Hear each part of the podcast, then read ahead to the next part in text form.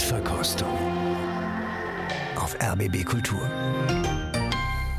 Guten Abend und willkommen. Ich bin Christian Detig und bei mir im Studio sind Christine Lemke-Matwei, Kailius Kaiser und Andreas Göbel. Wir vier begrüßen Sie. Heute Abend hören wir Fidelio.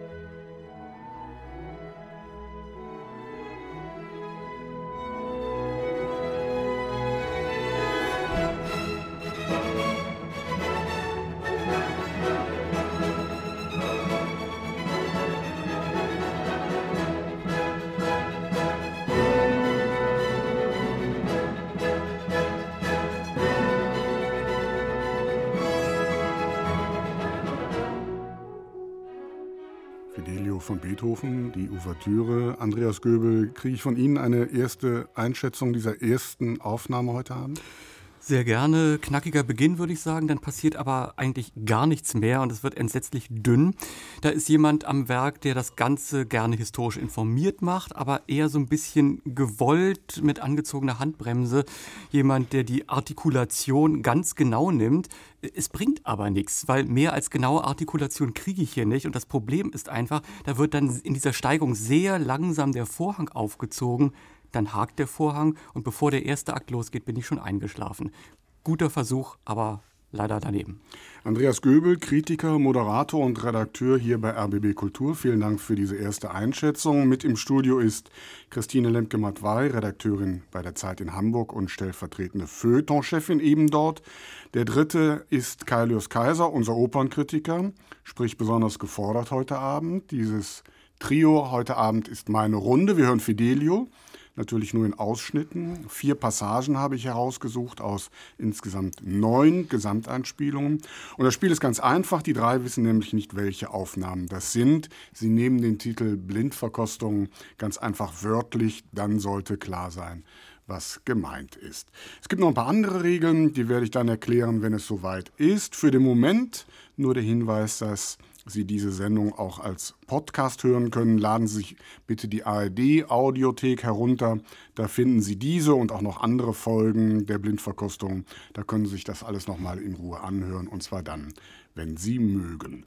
Soweit die Formalien an dieser Stelle. Frau Lemke-Matwei, Andreas Göbel hat schon den Daumen nach unten gestreckt. Das geht Ihnen genauso. Es geht mir sehr ähnlich. Ich kann jetzt versuchen, das Gleiche nochmal in meinen Worten zu sagen. Ja, muss Sie ich aber auch, muss ich ja eigentlich nicht, weil man kriegt etwas ähm, historisch Informiertes, man kriegt jemanden und Musiker auch, die sehr stark zu Hause sind auf der rhetorischen Seite der Musik, die aber eigentlich nicht genau wissen oder gar nicht wissen, warum sie das tun. Ich glaube, Rhetorik und Artikulation Deklamation sind nie Selbstzweck, sondern sollten musikalische Mittel sein, um etwas auszudrücken. Und was die hier ausdrücken wollen, weiß ich nicht. Ich höre nur, dass die Bläser schön knallen, wie das bei den historischen Freunden so der Fall ist, dass das Langsame sehr langsam ist und das Schnelle sehr schnell, dass die Pauken uns wa- abwatschen dürfen und dass auch der Singspielmodus arg buchstabiert ist. Komisch leer alles. Ne? Alles leer und man, ja, es fehlt, es fehlt die Begründung. Hm. Es fehlt, es ist viel Argument, Argumentation ohne Argumente.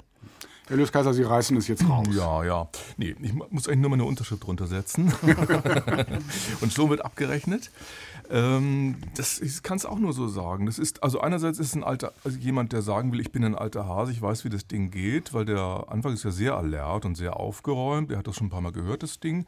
Und dann drückt er auf die schon genannte Bremse und da kommt er nicht wieder von runter von, von dieser Bremse. Klemmt sie, ja. Ja, dann klemmt sie irgendwie. Das ist alles sehr tüftelt. Man will sich hier so etwas radikalistisch ins Zeug legen und demonstrieren, wie sehr man nachgedacht hat. Die Organik bleibt dabei auf der Strecke. Ein traditioneller Dirigent äh, kann das nicht sein, weil dafür ist, dafür ist es viel zu wenig, viel zu wenig im Rahmen, viel zu wenig traditionalistisch. Eigentlich schon egal, wer das war, ne? Egal. Nächstes Stück bitte. Wen haben wir da gehört? Ja, ist im Grunde genommen ziemlich klar. Bei den historisch Informierten, so viel haben Da wir nicht. nicht so Da viel. gibt es nicht so viel. Gardiner ist es nicht, bei dem, Nee. dem passiert Ja. es, dann kann es nur Hanon Kur sein. Kann nur Hanon Kur sein. Hanon Kur, Chamber Orchestra of Europe, aufgenommen 1994. Und ich erinnere mich dunkel, dass damals, Anfang der 90er Jahre, diese Art von Aufnahmen als frischer Wind gehandelt wurden. Naja, das ist natürlich auch, wenn man in die Diskografie dieser Oper blickt, nicht so ein riesenhaftes Wunder, weil äh, es ballt sich doch sehr in, bei den historischen Aufnahmen, also in den Aufnahmen aus den 50er und 60er Jahren. Dann wurde es eine Zeit lang dünner und fetter zugleich und dann kam Harnoncourt. Ja, ist keine Kunst, da einen Kontrast zu setzen. Ja. Und danach kam gar nicht viel. Das ist eben auch erstaunlich. Danach äh, Ja, See. es sich Ja, aus. ja. Ja. Kurzer Ausblick schon mal auf die Auswahl heute Abend. So in etwa. ungefähr haben Sie es auch getroffen, oder? So habe ich es auch vorgefunden. Also, der Eisbrecher hat es immer schwer, aber das war nix, habe ich jetzt bei Ihnen herausgehört. Wollen wir jetzt die zweite Aufnahme hören? Ich hoffe, ähm, dass das jetzt ein bisschen angenehmer und besser wird. Ich bin gespannt, was Sie gleich sagen. Noch einmal Fidelio, die Ouvertüre.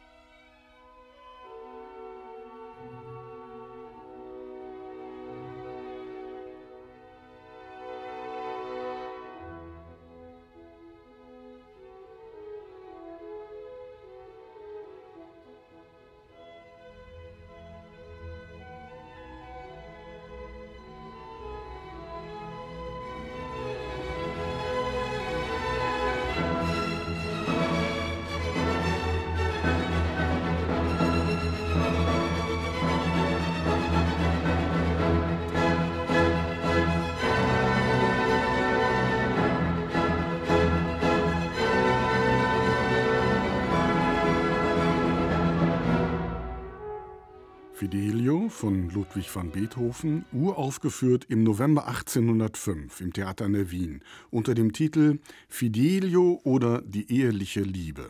Drei Fassungen gibt es von dieser Oper, mal zwei Akte, mal drei, allein vier Ouvertüren, ein Fest für jeden Musikwissenschaftler.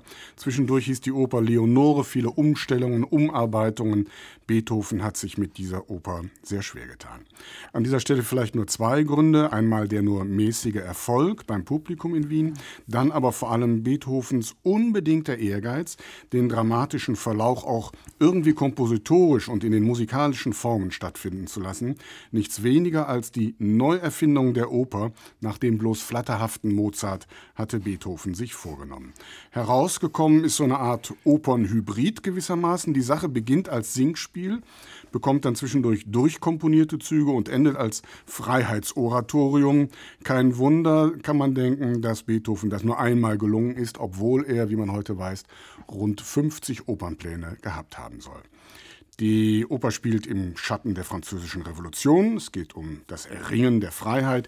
Fidelio ist eine sogenannte Rettungsoper. Der Gefangenenchor ist berühmt geworden. Gerne wird das Stück heute auch schon mal in Justizvollzugsanstalten gespielt, gewissermaßen am Ort des Geschehens. Ja, Sie lachen, ist so, ja? man, man, man wundert sich. Ähm, Frau Lemke-Matwei, ähm, soweit dieser Steckbrief. Die Geschichte ist irgendwie fern, der Stoff aber nach wie vor aktuell, oder? Der Stoff ist schon aktuell. Man hat ja auch vielfach versucht, die Oper politisch zu deuten. Das ist, äh, liegt ja auch gar nicht fern und ist auch gar nicht falsch. Ich glaube wirklich, dass in erster Linie formale Gründe dagegen sprechen. Zum Beispiel auch ähm, international tut man sich mit dem Stück eher schwer. Das ist bei allen äh, deutschen, deutschsprachigen Opern so, allein wegen der Dialoge, die wir ja heute in diesen Genuss kommen wir heute Abend nicht. Aber das ist, ähm, das ist von der Form her extrem schwierig. Und daraus ein Unternehmen zu machen an einem Abend, das von einem dramatischen Zug beseelt ist, ist auch ziemlich schwer. Ich kann mich an wenige Fidelio-Inszenierungen erinnern, die ich gesehen habe, live, und äh, die hatten alle irgendwie ein Problem. Andreas Göbel, es gibt ähm, drei Fassungen, habe ich eben gesagt. Ähm, das, was wir heute Abend hören, Fidelio Opus 72, ist die letzte Fassung, die, die sich durchgesetzt hat. Zwischendurch und in den vergangenen Jahren wurde aber immer wieder versucht, die alten Fassungen zu restaurieren, auch auf Platte zu bringen. Bringt das eigentlich irgendeinen Erkenntnisgewinn? Es kommt immer darauf an. Natürlich, das alles mal gehört zu haben. Die erste Fassung ist ja ohnehin nur eine Rekonstruktion. Es ist ganz interessant mal zu verfolgen, welche Schritte Beethoven äh, da nochmal verzogen hat, gerade als er sie dann für die dritte Fassung erarbeitet hat, weil er die ersten beiden Akte zu einem Akt zusammengezogen hat. Das Ganze auch ein bisschen gestrafft. Das kommt der Oper ja auch zugute, dass sie ein bisschen knapper ist.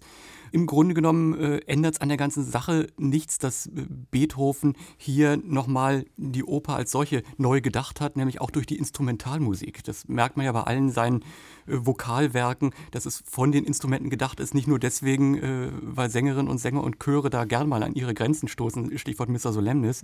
Aber hier ist es eben auch so, ja, Singspiel am Beginn stimmt schon, aber doch in einer artifiziellen Weise, wo es schon in Richtung Ausdeutung geht. Wenn man die Rolle des Pizarro nimmt, äh, wenn seine Arie äh, oder seine Szene in D-Moll steht, dann ist es eben D-Dur, die Herrschaftstonart, die aber eben nach D-Moll verkehrt wird. Oder wenn es dann nach C-Dur geht, das ist die Freiheitstonart, die von Pizarro gewissermaßen missbraucht wird.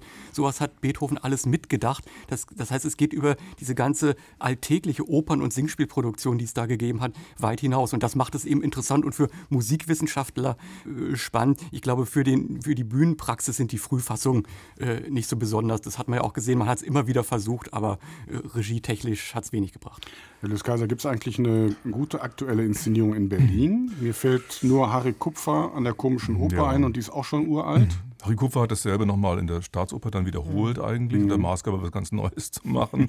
Das ist signifikant, weil ich glaube, ich habe das Stück häufiger gesehen, als ich so erinnere, weil das war meistens ein dermaßener Schuss in den Ofen, dass man das vollständig verdrängt hat. Wir haben sogar eine ganze Galerie von Fidelio-Skandalen hier in Berlin, die wir hier aufzählen könnten. Das ist nicht angenehm. Das ist ein großes Problem damit. Übrigens, man hat sich natürlich auch, wenn man sagt, ist eine Freiheitsoper, nur auf eine günstige Deutung mit sich geeinigt. In Wirklichkeit ist das Stück vielleicht gerade deswegen gut, weil es so reich an Ambivalenzen ist. Das ist ja eigentlich ein Hohelied auf die Gattentreue. Ja? Also eine Ehefrau befreit ihren Mann, der eingekerkert ist, aus, dem, aus diesem Kerker Das bedeutet, es gibt auch hier biedermeierliche Züge, die sich ja auch in dem Singspiel widerspiegeln, in diesem Stück, die uns heute recht ferngerückt sind und gar nicht mehr angenehm sein mögen. Die waren Beethoven aber sehr wichtig. Viele Brüche also in diesem Stück. Vielleicht können wir die ein oder andere heute Abend aufdecken.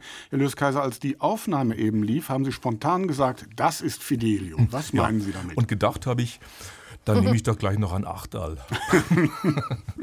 also hier ist ein, ich habe das Wort schon vorhin genannt, Traditionalist am Werk, der das sozusagen aus dem Selbstverständnis der Tradition heraus äh, versteht. Großer Apparat, langsame Tempi. Er will gleich darauf hinweisen, hier ist auch die Erfindung der Epik in der Oper eigentlich ähm, anzutreffen. Das stimmt auch. Der Handlungsreichtum ist nicht sonderlich ausgeprägt bei diesem Werk und man kann sich ein bisschen äh, Zeit lassen. Der Apparat ist vielleicht ein bisschen zu groß, der Hall ist ein bisschen zu groß. Einen gewissen Charme hat es tatsächlich, dass man den Eindruck hat, der Mensch, der das hier dirigiert, glaubt nicht nur zu wissen, was er macht, sondern ist so fest verwurzelt in der Tradition, dass er sich auch sicher sein darf. Vor der Erfindung der Unsicherheit. Wie schön. Andreas Göbel, was haben Sie gehört? eine bei aller äh, Zurückhaltung im Tempo doch Bewegung und Bewegtheit. Da kann jemand wirklich äh, Spannung erzeugen, indem er sich ganz auf den Klang verlässt, indem er sich auch bei aller Pauschalität des äh, Orchesters, da ist ja nichts aufgefächert, sondern es ist eher so ein Mischklang, eher in Richtung Homogenität, wo er sich darauf verlassen kann, dass das alles funktioniert, dass eine Steigerung wirklich bruchlos ist. Also ich höre eine große Vertrautheit und ich höre, dass es eher hier als Konzertstück gedeutet wird, als so als äh, Opernouvertüre. Wie so eine Konzerteröffnung. Wir haben die Fidelio-Ouvertüre und danach kommt jetzt, weiß ich, erstmal ein Solokonzert hohe Sicherheit, hohe Könnerschaft. Fast schon wieder langweilig, Frau Lemke-Matwei? Nein, gar nicht langweilig. Aber ich finde das überhaupt nicht, was Andreas Göbel gerade gesagt hat, dass man denkt, man habe es mit einem ersten Konzertstück zu tun. Alle husten noch ein bisschen. Das finde ich gar nicht, sondern ich finde, hier, hat, hier ist jemand am Werk, der ganz genau weiß, wie dieser Abend heute endet nämlich mit der Befreiung und mit dem falschen oder richtigen C-Dur. Und das hört man hier. Hier gibt es irgendwie so eine Art, vielleicht ist das der traditionelle Kern, so eine Art dramatischen Glutkern, aus dem heraus sich alles andere speist. Also ich finde, die Spannung ist unvergleichlich viel höher als bei Harnoncourt, mhm. wenngleich Harnoncourt das Gegenteil behaupten würde ja, oder möchte. ja. ähm, äh, auch sowas wie Steigerung. Ich finde auch, was man hier, man hört hier so, sogar so eine Art utopisches Moment, musikalisch gesprochen, der Gestalt, dass man, ich musste sofort an Freischütz Schütz denken, ja, der ja 20 Jahre später ähm, erst das Licht der Opernwelt erblickt hat. Also hier ist ein romantisches Spiel mit, mit Beethoven. Ähm, das drückt sich auch in so Licht-Schattenwirkungen in den musikalischen Farben aus, mit Umgang mit Tempi, Ritardandi, Accelerandi. Das ist alles sehr organisch gestaltet und speist sich, wie gesagt, aus so einem, einem Wissen um das Ganze. Und das hat mir eigentlich gut gefallen. Der Vorhang, der bei Harnoncourt noch klemmte, ja, der ist hier natürlich schon aus sehr schwerem, dunklem Samt. Äh, unver, auf wen trifft das denn alles zu? Ja, auf alle. Das eben das Problem. Ja. auf alle in einer gewissen Zeit. Ja. Wen haben wir denn da gehört? Weil Na, alles, vielleicht ist das mit dem Achtel ja schon auch äh, nicht falsch.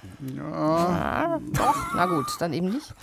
Okay, das war jetzt der entscheidende Hinweis, mal sagen. Lieber eine also, Fassbrause. Also doch lieber 02. ja, genau. Naja, wenn Sie sagen, alles stimmt, und wenn man das alles zusammenrechnet, äh, dann kann es doch im Grunde genommen nur heißen, äh, was im Konzert funktioniert, was auf der Opernbühne auch funktioniert.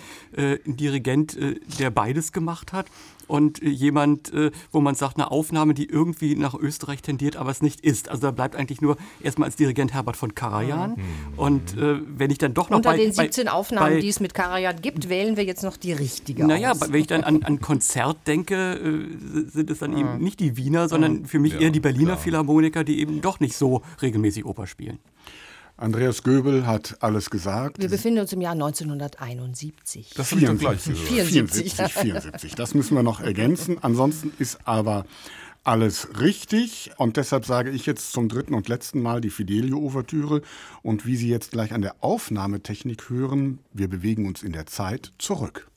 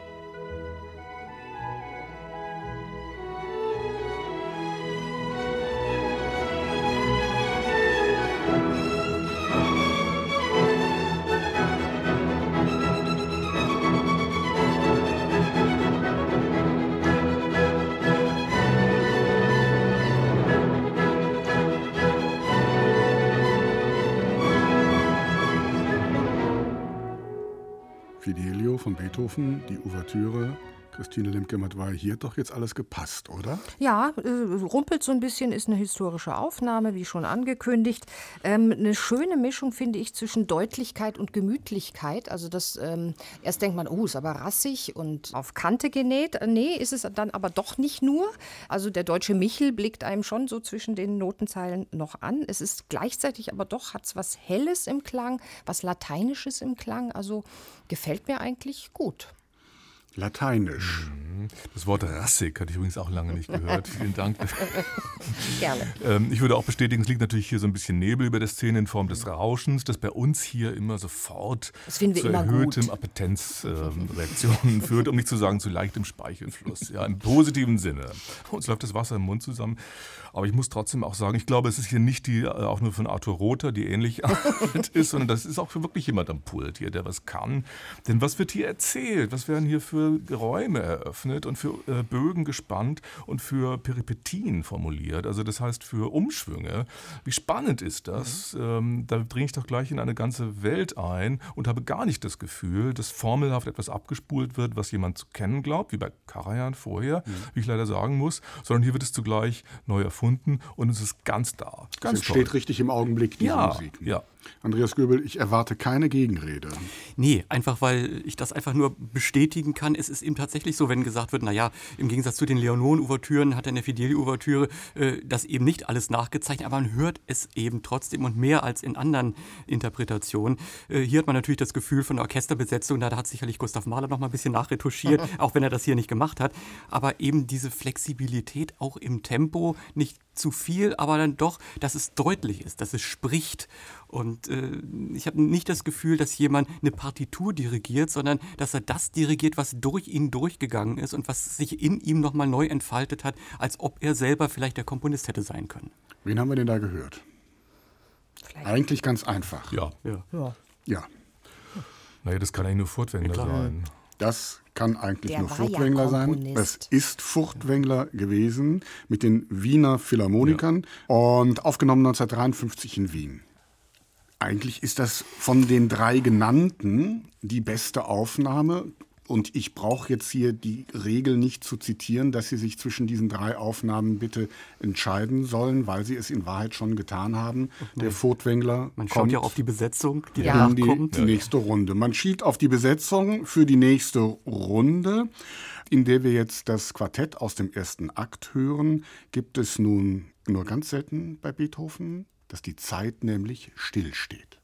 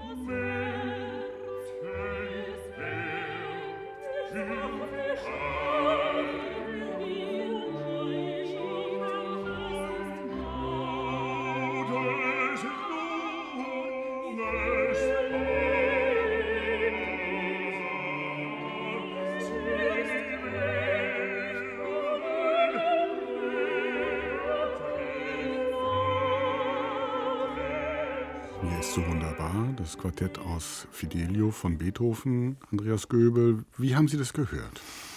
Ja, nochmal äh, erstmal vom Szenischen her. Das ist ja äh, etwas, was so herausgegriffen wird. Es kommt aus dem Dialog und dann findet das zusammen. Eigentlich hat die Szene ja schon vom ersten Ton begonnen.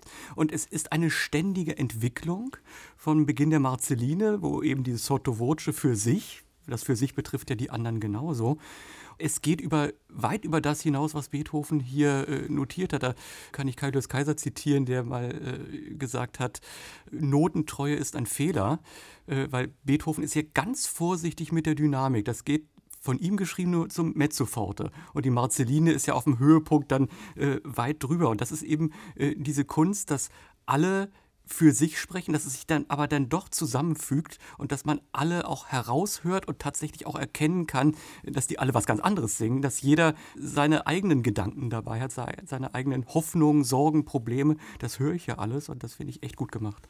Herr Luskaiser, ein Zitat von Ihnen haben wir schon gehört. Ja, Jetzt der O-Ton bitte. Das, begegnet mir immer häufiger. Jetzt bitte im O-Ton. Ja, das ist natürlich überspitzt gesagt. Also damit, das gilt natürlich nur für die alleroberste äh, Kategorie von Interpretationen, wo man dann etwas Freiheit sich erlauben muss, wie es hier der Fall ist. Ich habe gar nicht gewusst, mehr gewusst, wie schön das ist, wie, diese, wie toll diese Stelle ist. Ja, fantastisch. Ich finde auch erstaunlich, welche idyllische Zartheit hier der Dirigent, der ein alter Knochen war, äh, motiviert in sich und evoziert. Sehr schön gesungen. Der, äh, also ich, wenn ich es jetzt gleich lösen soll, äh, Gottlob Frick hier als Rocco, wie der so den dem, dem Mädchen zärtlich über den Kopf zu streichen scheint. Eine Stimme von vor dem Krieg, so ein bisschen. Deutlich, ja. ja. Der Schwärz ist der allerbeste, aber welche Zärtlichkeit hat er dabei und welche Intensiv, Zurückhaltung. Ja, das muss man eben auch können. Die sind ja alle sehr zurückhaltend. Man erkennt sie trotzdem unbeschadet, nicht wahr? Trotzdem kann man sehen, wie stark die Persönlichkeiten damals waren lösen Sie die anderen doch auch. Äh, das ist Klemperer 1962. Ah. Mit dem Philharmonia Orchestra müsste das dann sein. Mhm. Und Christa Ludwig war die Leonore und Ingeborg Hallstein. Sehr gut als Marceline. Und Gerd Unger äh, in der Tenorrolle. Alles richtig, alles richtig. Frau Lemke-Matwei, wie schön, hat Carlos Kaiser eben gesagt. ja, genauso? schon schön. Ich würde ein winziges Tröpfchen Wasser in den äh, quasi historischen Wein äh, gießen wollen und sagen, ich habe das so in meinem inneren Ohr, habe ich das ein bisschen homogener, also ein bisschen weniger Sänger und Sängerinnen-Persönlichkeit, die ich einzeln raushöre. Das ist vielleicht das, was Andreas Göbel gerade gesagt hat, ja, dass es im Grunde in der Partitur nur Mezzoforte steht, dass vielleicht auch eine andere Art von Mischung äh, der einzelnen Stimmen vorgesehen ist, als dass die so einzeln herausragen und ich jeden, ich, ich eigentlich als Zuhörerin meine Aufmerksamkeit richten kann auf den oder diejenige, die ich gerade hören will. Ich glaube, ganz so ist es nicht komponiert. Dazu sind aber auch, die sind einfach zu groß, diese Sängerpersönlichkeiten, die hier versammelt sind, da, die kann man nicht einhegen und sagen, jetzt tut mal so, als singt, hier, singt ihr hier mehr oder weniger im Kammerchor. Heute, glaube ich, eine modernere Interpretation würde das ein wenig homogener gestalten. Aber man könnte sagen, es darf gar nicht homogen sein, weil es ist erst ein Vorschein der Erfüllung und nicht die Erfüllung selber. Das heißt, hier muss noch etwas zusammenwachsen, was noch. Die vier reden ja für sich. Ne? Ja. Wollen wir mal hören, ob es noch schöner geht.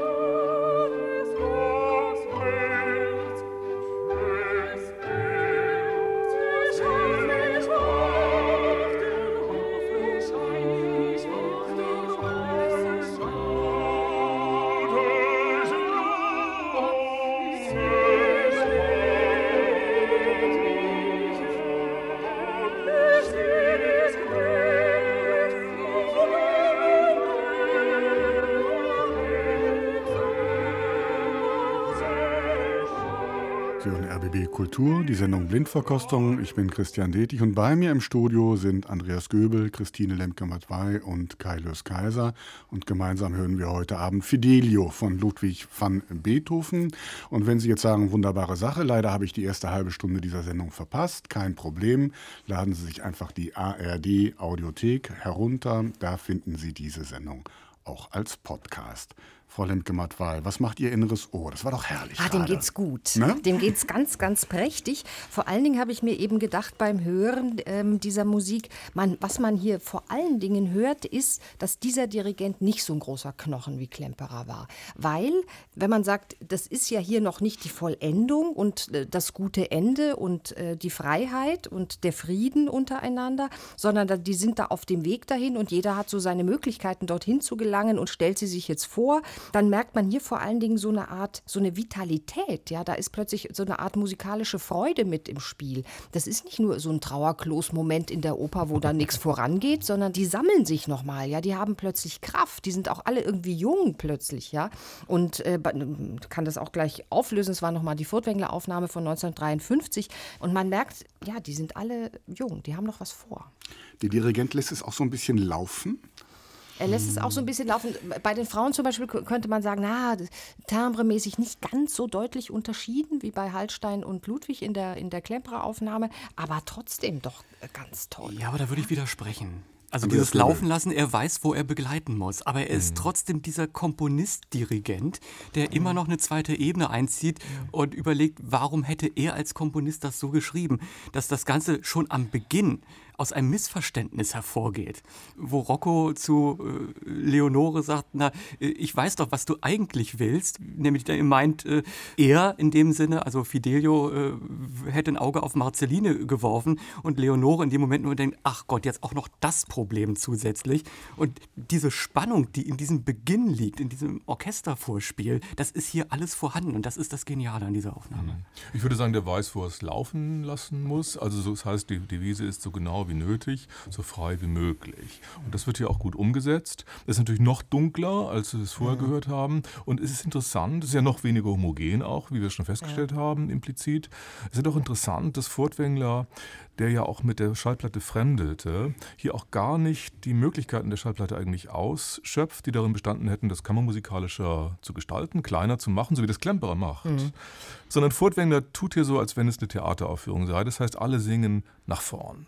Aber das sorgt eben auch für einen Theaterdampf und einen Theatergeist, der gut ist. Nach allem, was Sie gesagt haben, hat es jede andere Aufnahme jetzt schwer. Wir versuchen es trotzdem.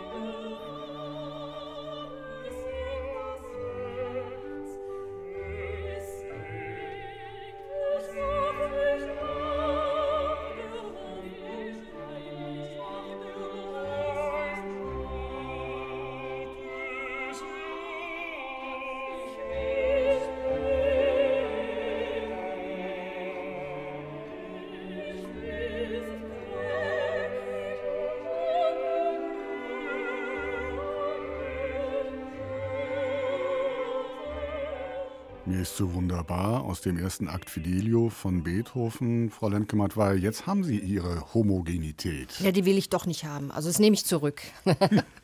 das ist in der Tat homogener im Gesamtklang, auch im Stil. Stimmklang über äh, weitere Strecken. Es ist alles äh, glatter, es ist sehr sauber musiziert. Da sind wahrscheinlich, wenn man jetzt wie Andreas Göbel in die Noten geblickt hat, so ziemlich alle Noten auch äh, vorhanden. Es ist aber total egal, ob das so ist oder nicht. Es ist wie so ein Smoothie. Man mixt so die richtigen Zutaten zusammen und es kommt halt äh, so ein Mix aus allem raus. So mhm. singen heute irgendwie oder in der, jetzt vielleicht nicht gerade heute, 2020, aber so in den vergangenen 10 oder 20 20 Jahren ganz viele. Wie aus einem 3D-Drucker. Ja, so ein bisschen, genau. Ja. Andreas Göbel, was, ja. was, haben Sie gehört, wenn Sie in die Noten blicken? Ja, mir war auch gar nicht wunderbar. ähm, das fängt mit dem Orchester an. Das ist so eine Einleitung. Äh, das dirigiert jemand, der will damit gefallen. Überhaupt keine Frage, wo kommt es her, wo geht's hin, wo stehen wir hier gerade, was bewegt die Figuren das will schön sein. Da hätte jetzt auch danach so eine Sologeige im langsamen Satz eines Violinkonzerts äh, mhm. kommen können. Das ist so dermaßen selbstgefällig, das hat mich hier richtig geärgert. Und ich meine, was die Sängerinnen und Sänger äh, betrifft, die Marceline fängt hier irgendwie gar nicht an, da ist kein Charakter drin. Die Leonore stolpert schon beim Versuch leise zu singen, als ob man da irgendwie so eine Wagner-Stimme hier äh, ins Pianissimo äh, getrieben hat. Der Giacchino hat als Tenor schon mit einem zweigestrichenen E Probleme. Ich würde sagen, das vergessen wir mal schnell. Julius Kaiser, Gegenrede. Nee, also ich meine, das ist ein gutes Orchester und der Dirigent denkt sich, ihr macht das doch so schön, macht das mal schön. Legato selig bis zum Abwinken, sehr luxuriös, aber eben auch mit Heizdecke drunter irgendwie. Und da muss man dem Dirigenten sagen, Junge, wenn du die Sänger nicht ein bisschen mehr nach vorne holst, dann kannst du auch nicht erwarten, dass wir die erkennen. Weil tatsächlich, so singen sie alle und ich lehne es ab, hier überhaupt eine Vermutung äh, abzugeben, wer das sein mag. Das können sie alle sein. Wenn man sie so weit hinten positioniert, muss man sich nicht wundern. Trotzdem jemand eine Idee? Wenn Sie auf Ihre Listen schauen. Ich würde es mal vom Symphonischen her versuchen. Mhm. Also dieser Sound, dieses, was in anderen Zusammenhängen ja auch mal ganz schön sein kann, wäre für mich äh, so jemand wie Georg Scholti. Das würde dann auch erklären, das müsste dann irgendwie Hildegard Behrens sein, äh, dass die äh, mit dem Beethoven-Piano äh, schon ihre Schwierigkeiten hat. Genau so ist es. Ja. Und das ist eine der schlimmsten Aufnahmen, die es von dieser Oper gibt. Überhaupt eine der schlimmsten Opernaufnahmen, die es gibt. Dann hüllen wir den Mantel des Schweigens über diese Aufnahme und bewegen uns auf die dritte Runde zu. Der Singspielsound hat jetzt ein Ende, die Arie der Leonore, abscheulicher, wo eilst du hin? Die drei Aufnahmen, die wir gehört haben, in den letzten 20 Minuten Klemperer, Furtwängler und Scholti. Sie müssten sich jetzt bitte für eine Aufnahme entscheiden, mit der wir in die nächste Runde gehen. Klemperer wäre Christa Ludwig, Furtwängler Martha Mödel als Leonore und Scholti, den ich äh, in diesem Moment hier von meinem Zettel einfach mal runterstreiche und gar nicht mehr weiter erwähne. Zwischen diesen beiden Aufnahmen müssten Sie sich jetzt entscheiden. Ich wäre für die Furtwängler-Aufnahme nach wie vor und damit für Martha Mödel, ähm, weil, Ach. ja, erstaunlicherweise. Aus alter Freundschaft. Aus alter Freundschaft, aus äh, tiefer innerer Verbundenheit und das muss auch reichen. Herr Lös Kaiser. Dann bin ich natürlich ostentativ für Klemperer. Herr Göbel, Sie sind das Zünglein an der Waage. Das freut mich, aber von, von, von der Gesamtdramaturgie liegt mir Furtwängler einfach näher danke, und nichts danke. gegen Christa Ludwig, aber gegen Martha Möbel habe ich schon gar oh, nichts. Ja. Wunderbar, dann ist die Entscheidung gefallen. Jetzt also Leonore mit aller Wut.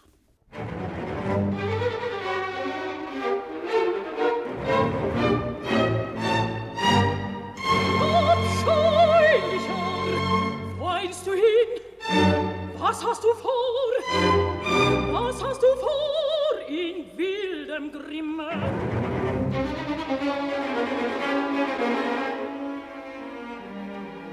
Es nicht mein Ruf. Der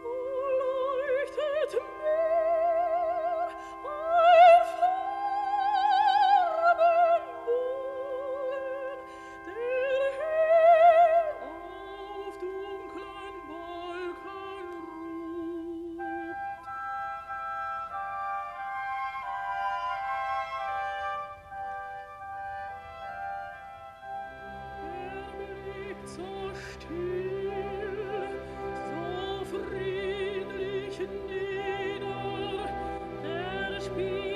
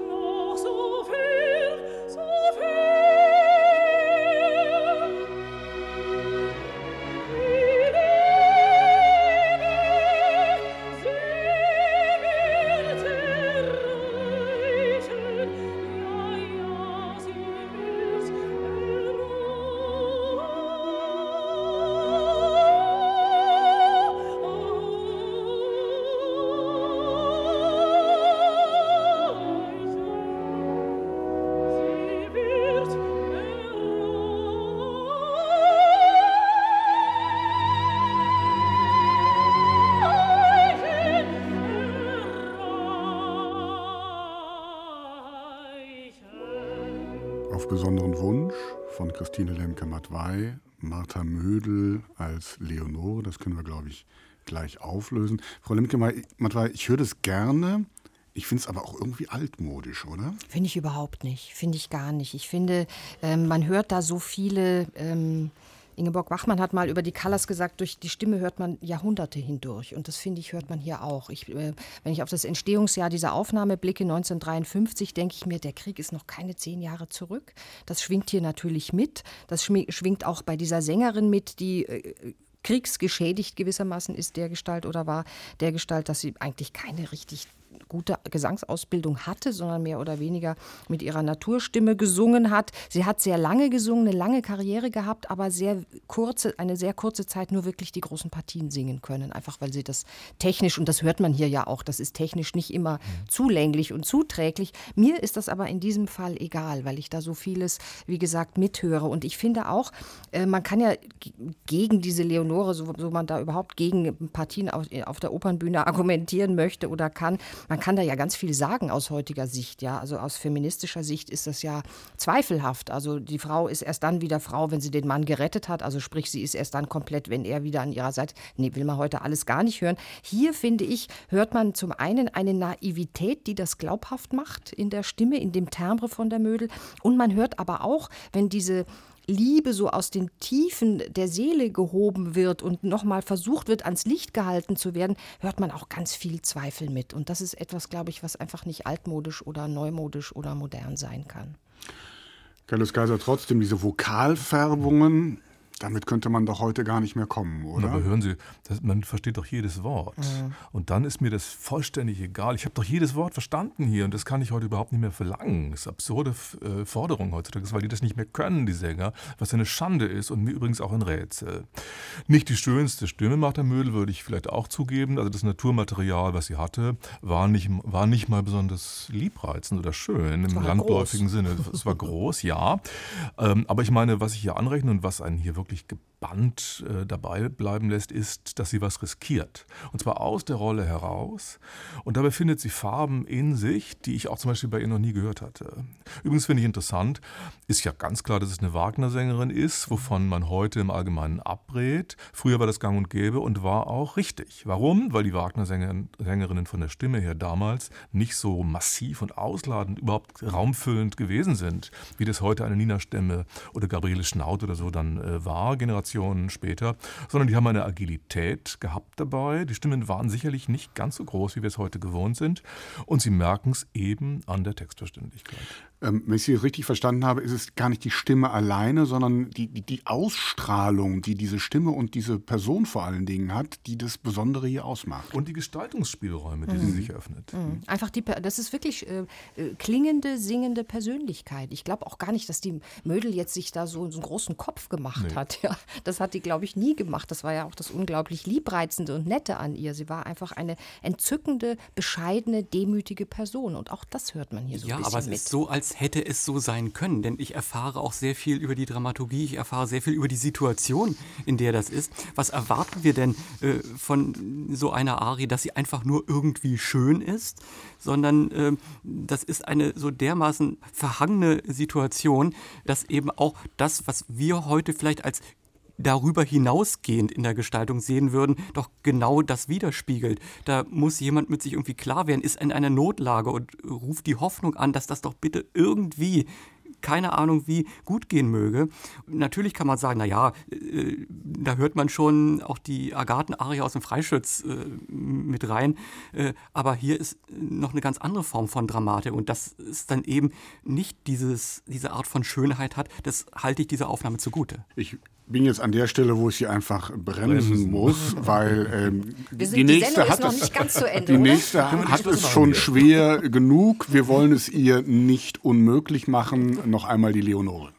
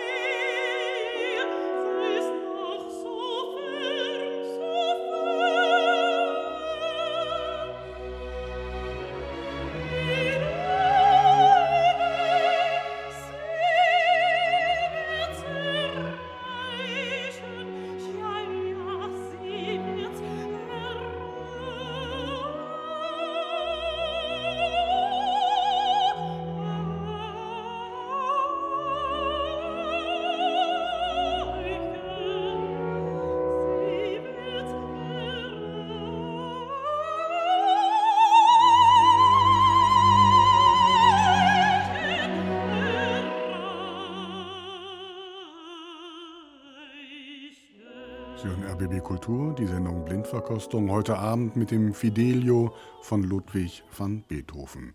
Carlos Kaiser, auch eine große Sängerin, oder? Ja, Waltraud Meyer ist auch ein gutes Angebot hier an dieser Stelle, würde ich denken. Sie macht das gestalterisch äh, sehr gut. Nur, dass es keine echte Schallplattenstimme ist, was seltsam ist und was damit zu erklären ist, dass die Stimme natürlich sehr groß ähm, war und bestimmte Eigenheiten, die einem, die einen live, das ist 1999 aufgenommen worden, die ist in gutem Zustand, überhaupt nicht gestört haben. Hier auf der Schallplatte mir persönlich jedenfalls doch etwas störend ins Ohr äh, stechen. Ich finde auch erstaunlich, dass wie, also obwohl die Sänger hier schön nach vorne, die Sängerin schön nach vorne geholt wird, aufnahmetechnisch, wie mulmig zugleich das Orchester im Hintergrund bleibt. Und Staatskapelle Berlin. Die Staatskapelle Berlin unter Daniel mhm. Barenboim und gar nicht wirklich einen richtigen Stich machen kann. Das scheint mir aber ein technisches Problem zu sein, was aber hier ungenügend gelöst ist.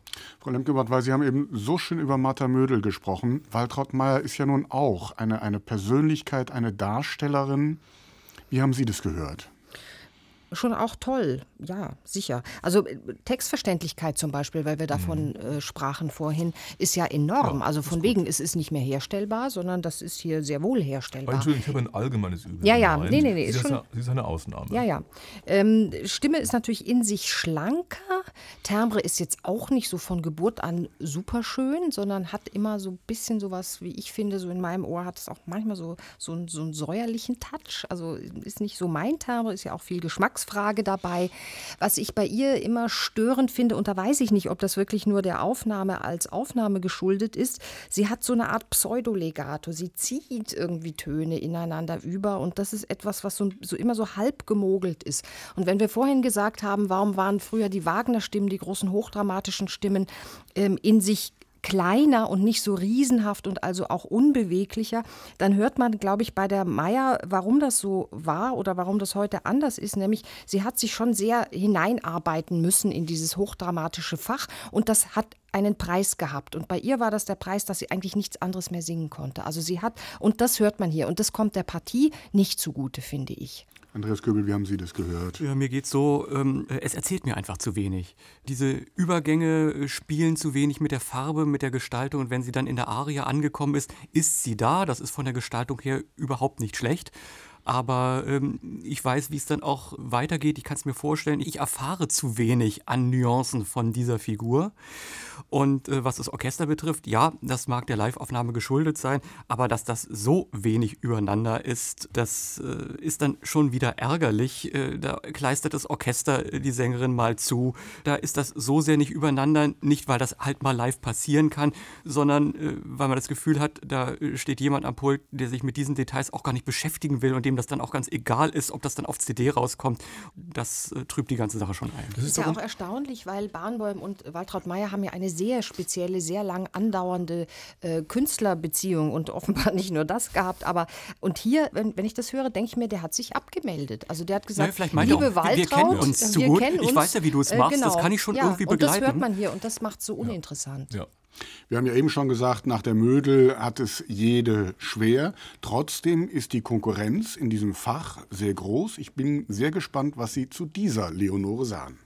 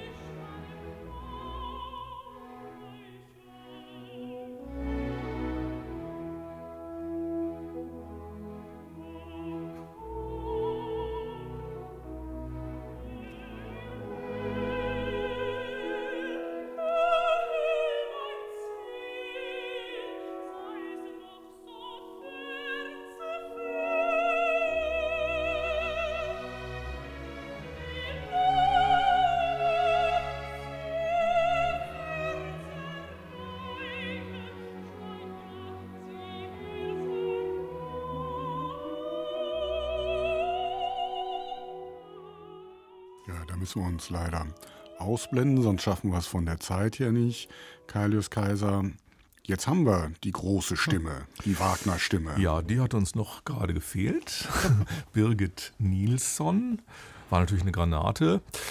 Ähm, gute Textverständlichkeit, die sie nur gelegentlich preisgibt, um mal so einen richtigen Coup zu landen in Form eines Spitzentones. Also da ist sie eine geschickte Strategin. Das führt auch zum Ziel, würde ich denken. Sie macht es gut. Man könnte sagen, wir wissen, wie diese Sängerin ist und wie sie das macht. Und das führt irgendwann vielleicht auch einen gewissen, zu einem gewissen Nachlassen der Aufmerksamkeit. Ich möchte aber hervorheben, wie viel Lyrik sie unterbringt in dieser Rolle und auch wie viel Elegisches. Äh, das müsste wohl die Marcel-Aufnahme sein aus Wien von 1964. Jedenfalls der Dirigent, äh, und das würde zu Marcel passen, macht hier eher Dienst nach Vorschrift. Alles richtig, was Sie sagen. Andreas Göhl, was haben Sie gehört? Geht mir auch so, ist von der Gestaltung her sehr stark. Das ist wirklich knapp mhm. vorm Wahnsinn. Der möchte man am Beginn nicht im Dunkeln alleine begegnen. Weil sie, könnte, weil sie konnte mit der Stimme töten. Ja, und dann aber auch wieder ganz zurückgehen, wo es dann mit dem Farbenbogen äh, arbeitet. Das ist überhaupt nicht farbig, sondern das ist ganz im Gegenteil besonders fahl, um sich daraus dann dieses Hoffnung, äh, dieses, was eben noch nicht ist, aber was bitte sein möge, ja, zu entwickeln. Also da ist immer noch etwas, das kann man sich nicht einfach zurücklehnend äh, anhören. Vom Orchester her könnte man das, klar. Lorin Marcel ist ein Dirigent, der will die Kulinarik im Orchester. Ja, aber es ist okay.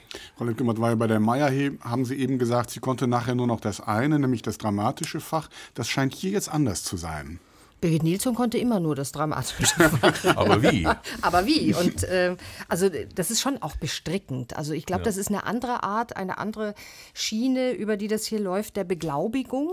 Das ist, ist eine andere Person, ist eine andere Leonore als bei der, bei der Mödel und als bei der Meier auch.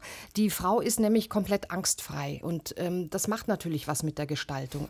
Und ich glaube, was mich oder uns vielleicht auch bei der Mödel so anrührt, ist so dieser Kampf, dieses, mhm. dieses selber angstbesetzt sein, mhm. was dann natürlich in die Gestaltung der Rolle mit einfließt. Das hat die Nilsson nicht, mhm. aber sie ist natürlich, sie ist immer so ein bisschen, finde ich, wie so ein Zirkuspferd, das man total toll bestaunen kann, weil das, das kann so auch. viele Sachen, was kein anderes Pferd ja. kann. So. Ja, so eine Art Last Woman Standing. ja, ja. Genau. An mir kommt sowieso keiner vorbei. Ja, ne? genau. Das finde ich auch. Und mhm. hier hat sie sich sozusagen gesagt, den Typ hole ich da raus. Den hole ich da raus, ja, genau. Hier ist die Oper fast schon zu Ende. Schafft sie auch. Kommen wir zu dem Typen. Der Typ heißt Floristan. Das geht ihm im Moment nicht gut. Er hat zu Beginn des zweiten Aktes seinen ersten Auftritt im Kerker. Gott, welch dunkel hier, heißt es. Und ihre Aufgabe besteht nun darin, zu entscheiden, welche Aufnahme wir mit in die vierte und letzte Runde nehmen. Ähm, weil Sie sowieso auf Ihre Zettel gucken, wer hier was singt, sage ich es gleich ähm, auch. Fruchtwängler, das wäre Wolfgang Windgassen. In der Barenbäum-Aufnahme, immerhin, singt Placido Domingo den Florestan. Und äh, es löst hier schon einen hohen Lachen löst Heiterkeit aus. löst gleich Heiterkeit aus. Okay. Und Lorin Marcel, James McCracken. Wen nehmen wir mit in die nächste? Also Entschuldigung, ja, da haben wir keine Wahl, das ist ja klar. Das ist, das ist klar, ja. Alternativ, ja. nein. Also wir bleiben, noch wir bleiben uns treu. Wunderbar. Der Auftritt beginnt mit einer langen und langsamen Orchestereinleitung und der zweite Akt bekommt auf diese Weise gewissermaßen eine eigene kleine Ouvertüre. Das dauert alles, um aber möglichst viel zu hören, blenden wir uns da jetzt ein.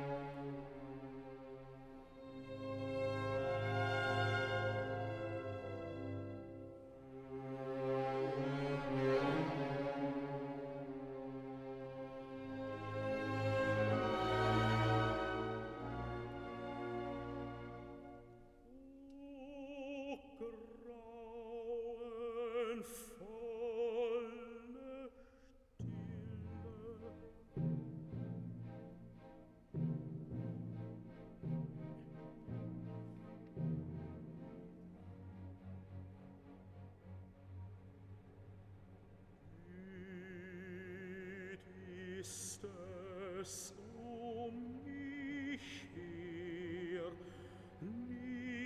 Nichts, nichts lebt.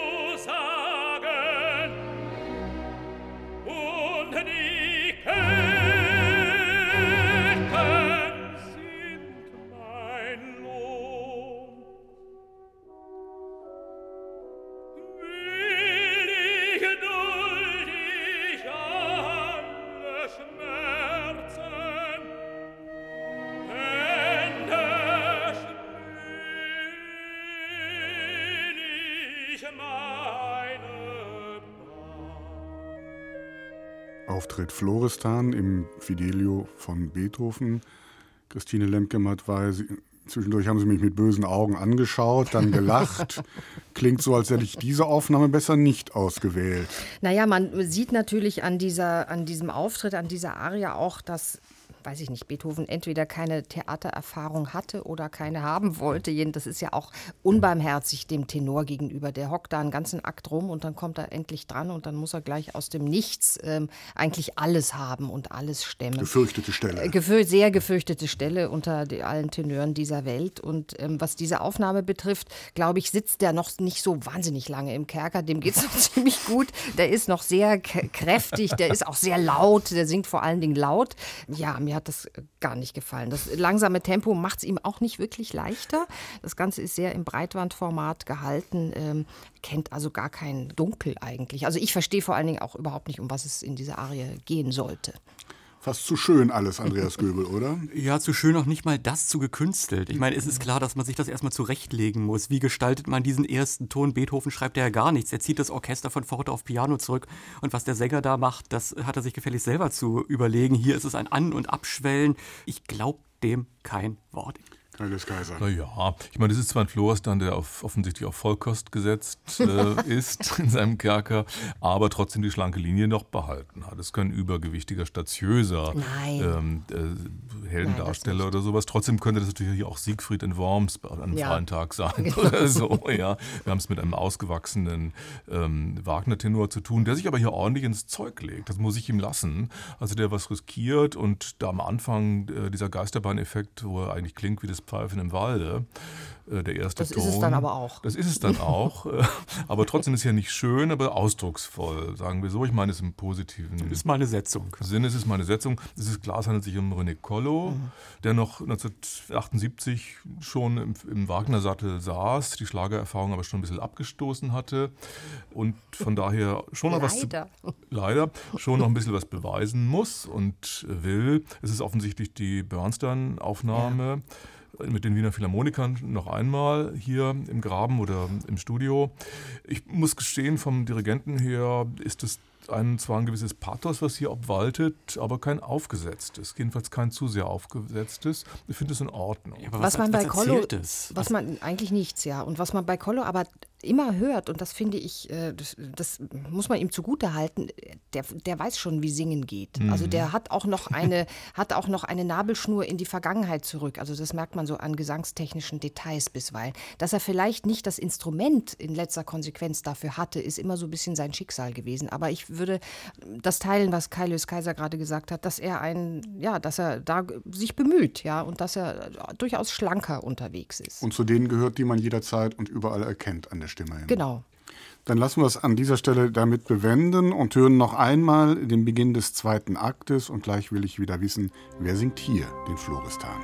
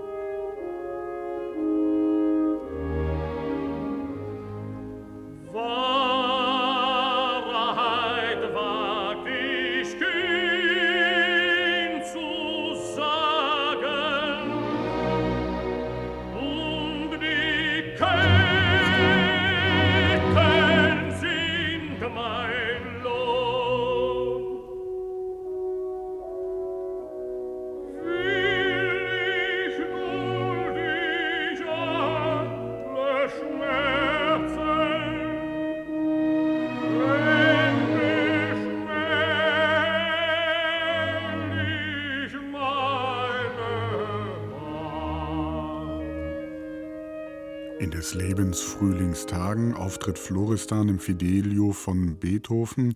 Andreas Göbel, Sie haben eben gesagt, René Collo, der in der Aufnahme davor gesungen hat, dem glauben Sie kein Wort. Wie ist es Ihnen hier ergangen? Ich fange an, drüber nachzudenken. Natürlich, wenn ich jetzt vom rein äh, realistischen ausgehe, ist die Stimme natürlich auch zu kräftig und äh, zu wenig abgründig. Aber äh, es schwingt immer noch eine ganze Menge mit, über das ich äh, anfange. Also es ist ein Teil Gebrochenheit drin, äh, die Ausbrüche sind nah am Wahnsinn. Äh, es stellt sich mir hier die Frage, ja, zu wem redet der eigentlich? Das ist ja schon so eine absurde Situation. Der ist da zwei Jahre in dem Kerker drin. Selbst Rocco ist verboten, mit ihm auch nur ein Wort zu wechseln. Und ähm, da tritt es aus dieser Realität raus und ich überlege diese ganzen Zustände, dieses sich an etwas festklammern, an, am Glauben festklammern, an der Hoffnung und das geht ja dann auch noch weiter, dass er schon die Vision hat, dass seine Frau ihn da rausholt. Ich glaube ihm das einmal, weil das in der Stimme dann doch mitschwingt. Es ist sehr viel differenzierter gestaltet und weil das Orchester so dermaßen hervorragend mitzieht. Äh, das ist klar, die Furtwängler Aufnahme mit Wolfgang Windkassen. Man hört hier beispielsweise auch, wie Furtwängler vor dem Einsatz das verlangsamt, da schwingt dieses Chaos aus Haydns Schöpfung mit. Also eigentlich das, was wir uns überhaupt nicht vorstellen können. Und damit ist schon die Frage, wie realistisch ist diese Szene, die stelle ich mir hier gar nicht. Kaius Kaiser, wie haben Sie das gehört? Ja, ähnlich. Also Furtwängler knappst natürlich hier nichts ab am Ernst der Sache. Das Unheil nimmt sozusagen äh, seinen Lauf, ist auch richtig so und das muss man können, denn das kann man nicht erkünsteln. Das ist vollständig gedeckt hier, finde ich sehr bewundernswert. Mit Windgassen war das ja so, dass der eigentlich gar nicht klang wie ein Heldentenor. Der klingt ja wirklich ausgemergelt hier und hat ja immer so was Bekümmertes gehabt in, seiner, in dem Termrelaktis und auch was Melancholisches. Aber natürlich die Spitzentöne und die langen heldischen Töne, die standen wie eine Eins. Und das machte eigentlich den Reiz dieser Stimme aus. Auch hier, obwohl er ein bisschen überbesetzt ist, weil er so heldisch äh, klingt und man es ein bisschen auch bescheidener halten könnte, diese Rolle, finde ich deswegen das sehr interessant und sehr sympathisch und es ist einfach ein, es war auch einfach wahnsinnig ein beliebter Tenor, dem wahrscheinlich aufgrund dieser Eigenschaften vielleicht auch sozusagen die Herzen zuflogen. Frau mitgemacht, weil Sie nicken schon. Ich nicke schon die ganze Zeit so vor mich hin. Langsam wird es anstrengend. ähm, nein, ich würde gerne äh, beiden Kollegen beipflichten aus vollem Herzen. Mir ist es ein bisschen so gegangen, dass ich so, weil Windkassen ja doch eher so dann doch was Stabiles irgendwie mitbringt in die Rolle seinerseits. Mir ist es so gegangen, dass ich eigentlich eher mit dem Orchester beschäftigt war. Also ich habe mhm. diese, diese Licht- und mhm. Schattenwirkungen, dieses gespenstische Weben, was glaube ich wirklich so nur Furtwängler konnte, diese kleinsten Seen Seelenregungen, wie sich dann mal was lichtet und dann geht das, äh, geht das Licht aber wieder weg. Also das ist wirklich unglaublich. Auch so, so einzelne Stellen, ja, so dieses, die Pauke so am Anfang, das Brütende, Lastende, da meint man wirklich, der sitzt nicht zwei Jahre im Kerker, sondern vielleicht 20 oder 200 Jahre im Kerker. Und auch die grauenvolle Stille, das glaubt man alles. Ich weiß nicht, wie der das gemacht hat. Hm, ja, Irgendwie ist es ein, ein, ein Mirakel. Das war Furchtwängler und Wolfgang Windgassen. Wer fehlt denn jetzt noch? Welchen Tenor möchten Sie denn gerne noch hören? Domingo fiel ja schon der Name. Den müssen wir nicht Jonas hören. Kaufmann ist auch äh, mit im Rennen. Mhm. Peter Seifert. Peter ich hätte Seifert. natürlich gerne Julius Patzak gehört hier, aber das wird mir nicht erfüllt werden. Ja, warten wir es mal ab. Andreas Göbel schaut auch noch mal in die Listen, aber es war ja schon fast alles dabei heute Abend. Hören wir also zum letzten Mal heute Abend den Auftritt des Floristan.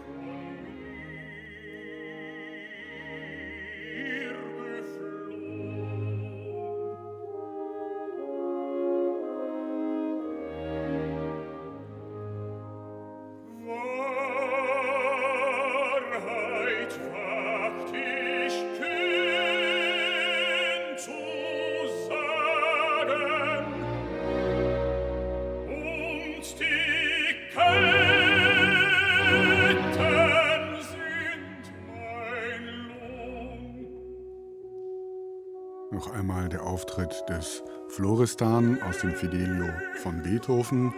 Christine Lemke-Matwei, ich würde es gerne so machen, dass ich Ihnen den Vortritt lasse, damit ich den beiden Herren dann ausreichend Gelegenheit zur Gegenrede geben kann, weil Sie mögen das überhaupt nicht. Ne? Ich mag das nicht so. Nein, es ist eine, eine neuere, vielleicht die neueste Aufnahme, die wir bis, ja, bis jetzt jedenfalls heute Abend gehört haben. Das ist Jonas Kaufmann, begleitet vom Lucerne Festival Orchestra unter Claudio Abado 2010 eben dort entstanden und ähm, das ist schon alles gar nicht schlecht, ja. Der, der, der kann auch singen und die können auch spielen. Ich finde es jetzt so mäßig interessant. Was mich bei Kaufmann immer stört, ist, dass er mit verschiedenen Stimmen singt. Ähm, er kommt mir immer so ein bisschen vor wie ein Stimmenimitator. Je nach Lage, je nach äh, dynamischem äh, Zuschnitt äh, wechselt er das Timbre und das stört mich kolossal, weil ich irgendwie denke, das ist gar nicht eine Figur, die mir da entgegentritt, sondern es sind immer mehrere, je nachdem, welche gerade gebraucht wird. Und das sind irgendwie so gesangstechnische Verlegenheitslösungen, die mir zeigen, dass er letztlich in dem Fach, in dem er meint, zu Hause zu sein, nicht wirklich zu Hause ist. Ähm, Kaius Kaiser, Gegenrede jetzt. Ja, nö, kann ich nicht sagen. Ich meine, irgendjemand muss es machen, diese Rolle. Ja, es ist nicht leicht zu besetzen. Sonst und verweist es, die uns noch. Ja, und er macht es nicht so schlecht. Man hört natürlich die Bürde der Enthaltsamkeit, die ein solcher Kerkeraufenthalt auch leider ist für ein ausgewachsenes Mannsbild. Das meine ich negativ. Und was mich, was mich persönlich, würde ich so sagen, an Kaufmann wahnsinnig stört, ist dieses hm. Also, und ich weiß nicht, ob ich mich verständlich mache. Das, was dazu führt, dass die Stimme so ein bisschen verschattet, immer angeraut, angeheisert. Das ist aber, glaube ich, ein Ausdrucksmittel. Ein oder, Ausdrucksmittel als, oder es wird getarnt ja, als ein Mittel des Ausdrucks. Aber es ist trotzdem ein falsches ja, Ausdrucksmittel. Äh, mich wundert an der Aufnahme, wenn ich mir vorstelle, wie Claudia Abado da steht und ich glaube es sogar zu hören auch, gefällt es mir irgendwie. Mhm. Aber es hat so was Offenes, was Bescheidenes, Redliches ähm, Augenblickshaftes auch. Das ist ganz gut. Andreas Göbel. Es ist mir ähnlich gegangen, um das Orchester aufzugreifen. Ja, Claudio Abado war jemand, der nun nicht dieses Extreme haben wollte, sondern das äh, eingefangen hat und trotzdem in ganz vielen Nuancen äh, dann doch die Dinge erzählt und so, dass sie mich auch wirklich anrühren. Das ist mir bei Jonas Kaufmann nicht so gegangen. Ich habe immer überlegt, was er macht, ist alles nicht falsch. Wenn man mal forciert und einen Ausbruch hat, äh, kann man in der Situation verstehen, dass die Stimme auch mal merkwürdig verschattet und matt ist. Auch das äh, kann man sich irgendwie vorstellen. Aber ich stelle mir die Frage, was löst das in mir aus? Ist es so dieses große Mitleiden einer äh, Figur, die mehr sagen will als das persönliche Schicksal, die über sich hinausweist, die dann eben zu dieser Rettungs- und Revolutionsoper werden kann und äh, da auch Träger ist. Und ich hatte eher das Gefühl, es will nicht mein Mitleiden erregen, sondern die Figur sagt mir, streichel mich doch bitte, dann wird's besser winzige Korrektur. Das gespielt hat das Mahler Chamber Orchestra unter oh. Claudio ah, Arbado. Ähm, Eben, oder? Das war bei Mother Chamber und Fest, Lucerne Festival. Die haben irgendwie gemixt. Wieder. Ah, die ja, haben ja. sich gemischt. Ja, dann steht das hier falsch auf meinem Zettel. Okay, okay, dann haben wir das auch geklärt. Und geklärt haben wir jetzt auch den ganzen Fidelio, denn das waren neun verschiedene Aufnahmen, die wir heute Abend gehört haben. Ein schöner Interpretationsvergleich. Und da wir das Beethoven ja haben, frage ich es mal so, wenn Sie jetzt jemandem empfehlen müssten, welche Aufnahme er sich vom Fidelio zulegen soll, welche das wäre. Und während Sie sich sammeln und nochmal in Ihre Listen schauen, lasse ich die neuen Aufnahmen im Schnelldurchlauf nochmal Revue passieren, chronologisch, dann ist es vielleicht am einfachsten. Die älteste heute war die Aufnahme mit Furtwängler von 1953. Dann aus den 60er Jahren haben wir gehört Otto Klemperer mit dem Philharmonia Orchestra und Loren Marcel mit den Wienern. Aus den 70er Jahren haben wir gehört Karajan mit den Berliner Philharmonikern, Scholti mit dem Chicago Symphony Orchestra, Leonard Bernstein mit den Wienern und wir haben gehört die Staatskapelle mit Barenbäum, das Maler Chamber Luzern Festival Orchestra mit, äh, äh, unter Claudio Abado. Das war dann tatsächlich, wie Frau Lendgematt war eben gesagt hat, die jüngste Aufnahme heute Abend. In welcher Aufnahme wollen wir jetzt den Schluss des ersten Aktes, den habe ich herausgesucht mit dem Gefangenenchor, der soll natürlich heute Abend auch noch vorkommen. In welcher Aufnahme wollen wir das jetzt hören? Ich meine, es ist, glaube ich, zum ersten Mal, dass es hier vorgekommen ist, dass ein Dirigent von vorne bis hinten von uns durchgeschleppt ja, wird, in Anführungsstrichen. Von daher wären wir es Furtwängler schuldig, ihn hier auch ans Ende zu setzen. Wäre, alles andere wäre ein Widerspruch. Ja, fände ich auch äh, richtig. Ansonsten, was die Aufnahmen, wenn Sie mich, wenn Sie fragen, was man empfiehlt, leider gilt, je älter, desto besser. Ja. Ein guter Mittelwert ist, also weil die Oper ist heute, diese Oper ist heute überhaupt nicht mehr besetzbar. So einfach mhm. ist es. Äh, ein guter Mittelwert ist die Klemperer Aufnahme mit Christa Ludwig. Mhm. Was sagen die anderen? Es geht mir ähnlich. Wir hatten wirklich einen sehr guten Querschnitt heute und äh, ich wüsste nicht, was jetzt noch fehlen würde. Also, wenn ich jemandem was empfehlen müsste, den ich ein bisschen überraschen wollte, würde ich ihm noch die Gardiner-Aufnahme empfehlen, aber die kam ja nicht vor. Also hilft nichts, Furtwängler. Frau Lendkümmert, weil Sie muss ich gar nicht fragen. Ne? Mich muss man sowieso nie äh, großartig fragen. ähm, es gibt noch eine, was ganz Neueres, das haben wir aber heute Abend jetzt hier nicht gehört. Das finde ich zumindest interessant, weil es äh, die These von Kai Lös Kaiser stützt, dass es eigentlich nicht zu besetzen ist. Also marschiert man in die entgegengesetzte Richtung und besetzt äh, total leicht, nämlich mit Marlies Petersen und Maximilian Schmidt. Das wäre ja. René Jakobs und Freiburger Barockorchester. Ist, ist ein Live, genau, ist ein Live-Mitschnitt äh, aus äh, Paris. Aber es ist ein anderes Werk, weil ja. es die Frühfassung Ja, ja, genau. Aber da hört man so ein bisschen die, die Fidelio-Problematik. Ja. Ansonsten bin ich ähm, bei Furtwängler, man hört das, über das Rauschen auch weg. Also das, da gewöhnt sich das Ohr ganz schnell dran. Das würde ich empfehlen. Oh, welche Lust.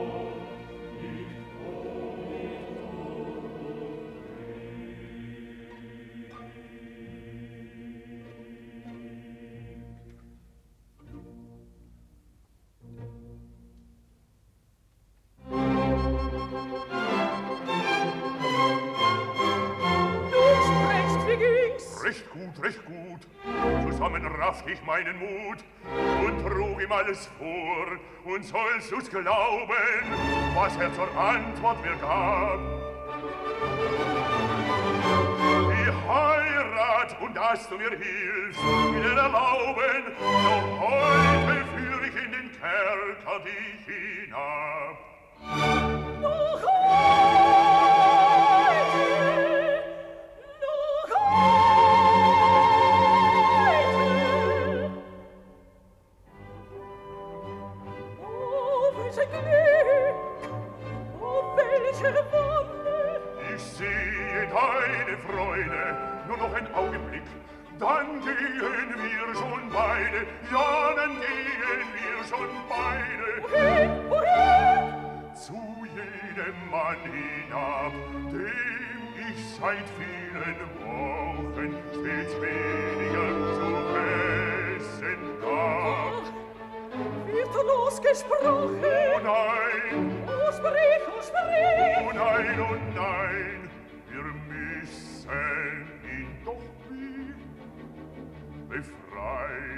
Er muss in einer Stunde den Finger auf dem Munde von uns begraben sein. So ist er tot. Doch nicht, doch nicht. Ist es zu täten, deine Pflicht? Ist zu täten, deine Pflicht? Nein, guter Junge, zittere nicht. Zum Morgen, zum Morgen, die Zigarren vor. Nein, nein, nein, nein.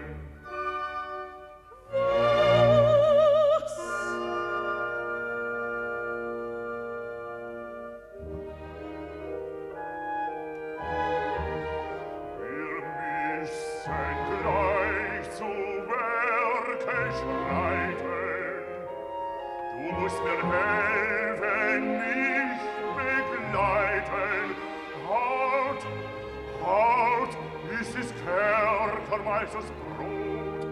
Ich folge dir.